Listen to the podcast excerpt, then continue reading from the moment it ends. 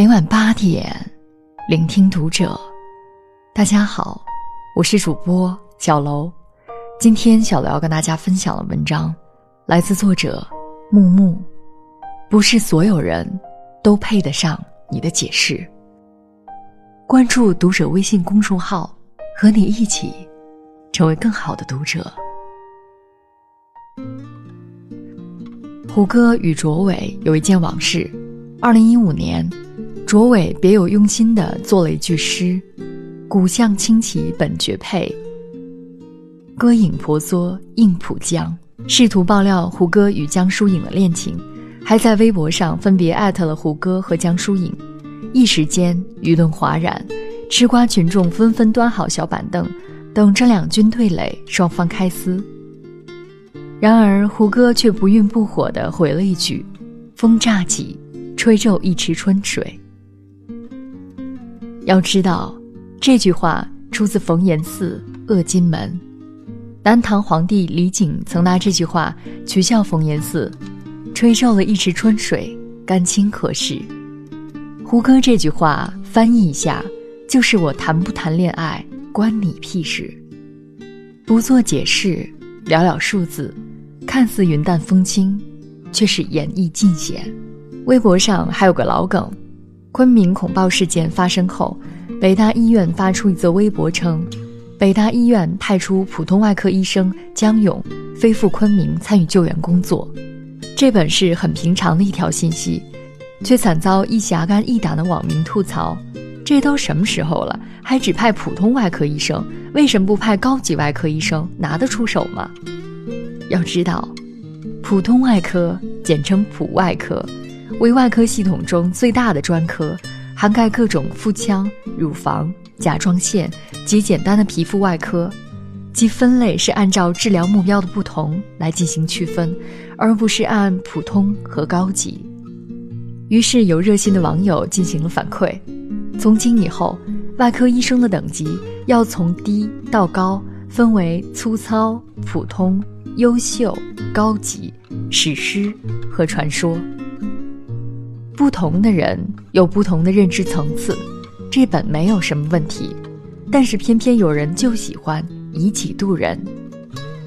在遇到与自己认知层次不一致的事情时，他们会坚信自己一定是对的，并始终占领着道德上的优越感，对对方是以道德上的绑架。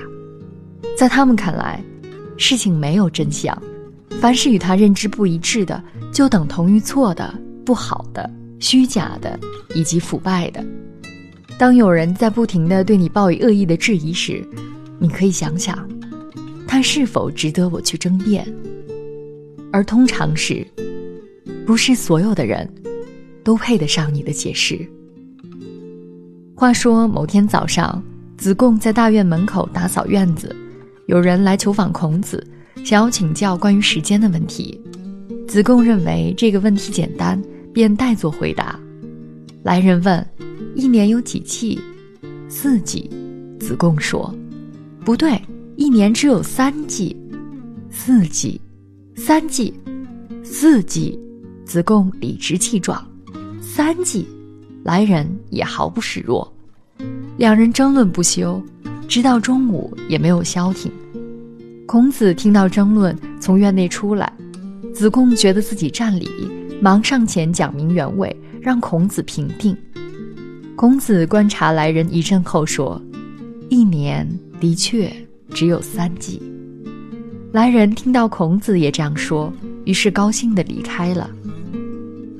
子贡不解，说：“老师，您平时讲的可是一年四季呀？”孔子解释道：“刚刚那个人穿一身绿衣服，就跟田间的蚱蜢一样，蚱蜢。”春生秋亡，一生只经历过三季，哪里见过冬天？所以在他的思维里，根本就没有冬季这个概念。你跟这样的人，就算争论个三天三夜，也争不出个结果，何必呢？若不顺着他说，他能这么爽快的就走吗？孔老夫子一举点破人际交往的核心：和认知不同的人争辩，绝对。是在浪费时间。冰冰的老家在南方一个封闭的小山村，她从小就跟村里那些女孩不一样，因为在大家眼里，她就是个另类。别的女孩子在满山疯跑的时候，她在学习；别的女娃在学怎么纳鞋底、绣花、砍猪草、插秧种地的时候，她在读书。老一辈的妇女见了她，都恨不得扒了她的皮。你个死丫头，读书读的脑壳傻掉了呀！以后怎么找婆家？哪个男人愿意要你？到了十七八年纪的时候，别的女娃每天打扮的溜光水滑，望着来提亲的媒婆喜笑颜开，冰冰却在高三的最后一年里挥洒青春。村里人视她家为另类，她自然而然成为大家茶余饭后。用来嘲笑的谈资，不仅背后议论，当面还得埋汰。哎呀，女生要读那么多书干嘛？将来还不是要嫁人的？别再让她读了，赶紧找个婆家，结婚生娃才是正经事儿。面对村里七姑八姨愈演愈烈的嘲笑，她从来不回复，也不辩驳，默默地上完大学，在大城市里上了班。今年过年回老家。在大巴上偶遇村里一位长辈，这位长辈见他后，顿时在昏睡中来了兴致，扯着嗓子忍不住埋汰起来：“现在读大学呀，没用，白花钱，上完大学还是给人当牛做马呀。我儿子初中上完，我就送他学厨师，现在在省城的大饭店里干厨师，一个月两千块的，真不错，真出息。”而后似笑非笑地问冰冰：“大学生。”你现在一个月拿多少钱呢？冰冰双眼一抬，微微一笑，也不怎么多，大概是你儿子两年的收入吧。大叔脸上堆满了调笑，瞬间变成了尴尬的讪笑。哦，那还还真是不少。我想，大叔就算再没文化，也能算出这丫头现在一年挣多少钱。从此，村里闹家庭矛盾的时候，老娘都会骂自己不争气的儿女们：“你们看人家冰冰，人家一个月挣那么多钱，我生你们算是白瞎了，真是白瞎了。”这世上很多时候，可怕的不是见识短浅的人，而是见识短浅而不知的人。更可怕的是，他们觉得自己短浅的见识代表的是全世界的普遍真理。继而众口铄金，击毁销骨。更有甚者，会三人成虎，五人成章，在言语和行为上孤立不同者，以获取从众心理上的优越感。对这些人最好的回复，就是不回复、不理睬、不解释，因为实在没有必要。我突然想起以前一个爱好打篮球的同学。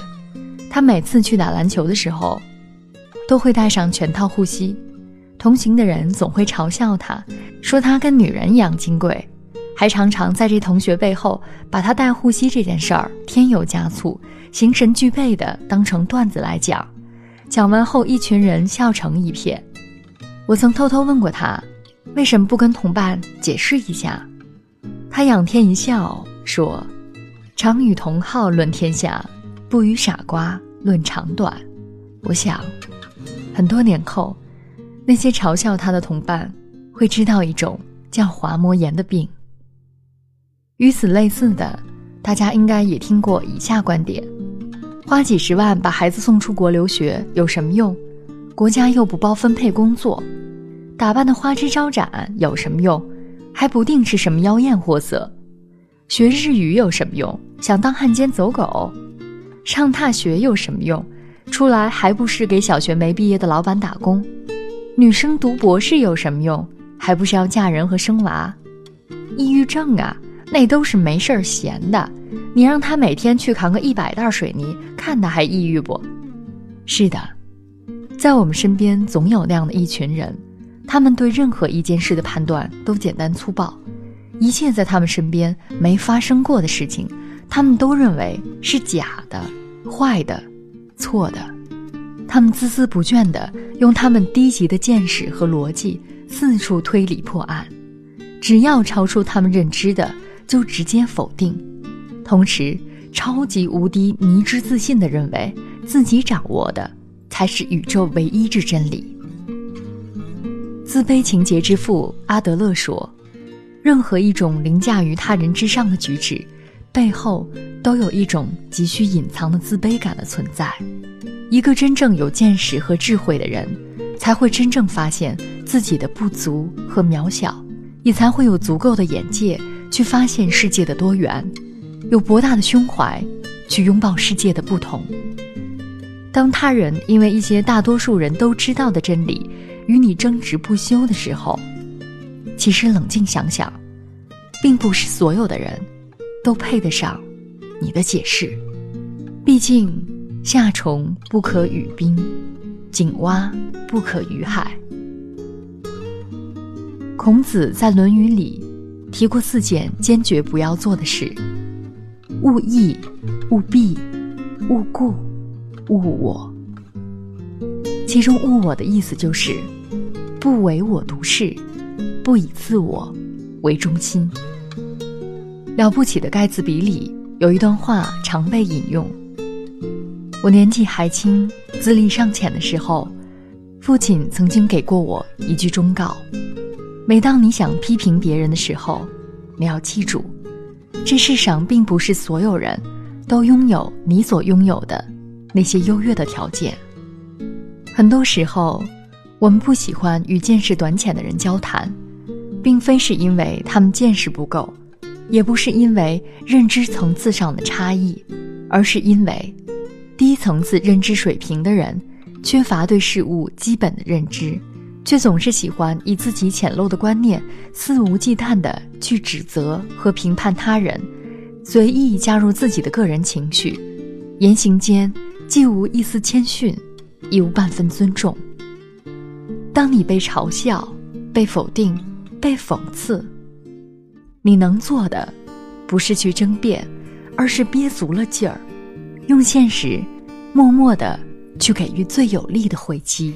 进一步就是退，退在你影子覆盖范围。你看的事情多绝对，绝对没有容许犯错的机会。退一步就是追，追赶被你侵犯的机会。我留的空间越绝对，越看出你想要。本期节目到这里就要结束了，感谢大家的收听，我们下期再会。你会怎么做？当你失落，意志力薄弱，除非是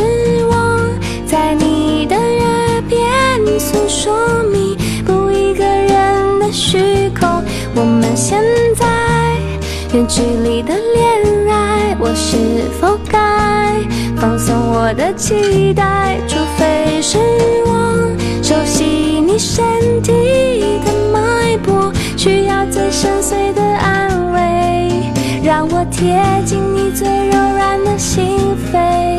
只有我才能将你的好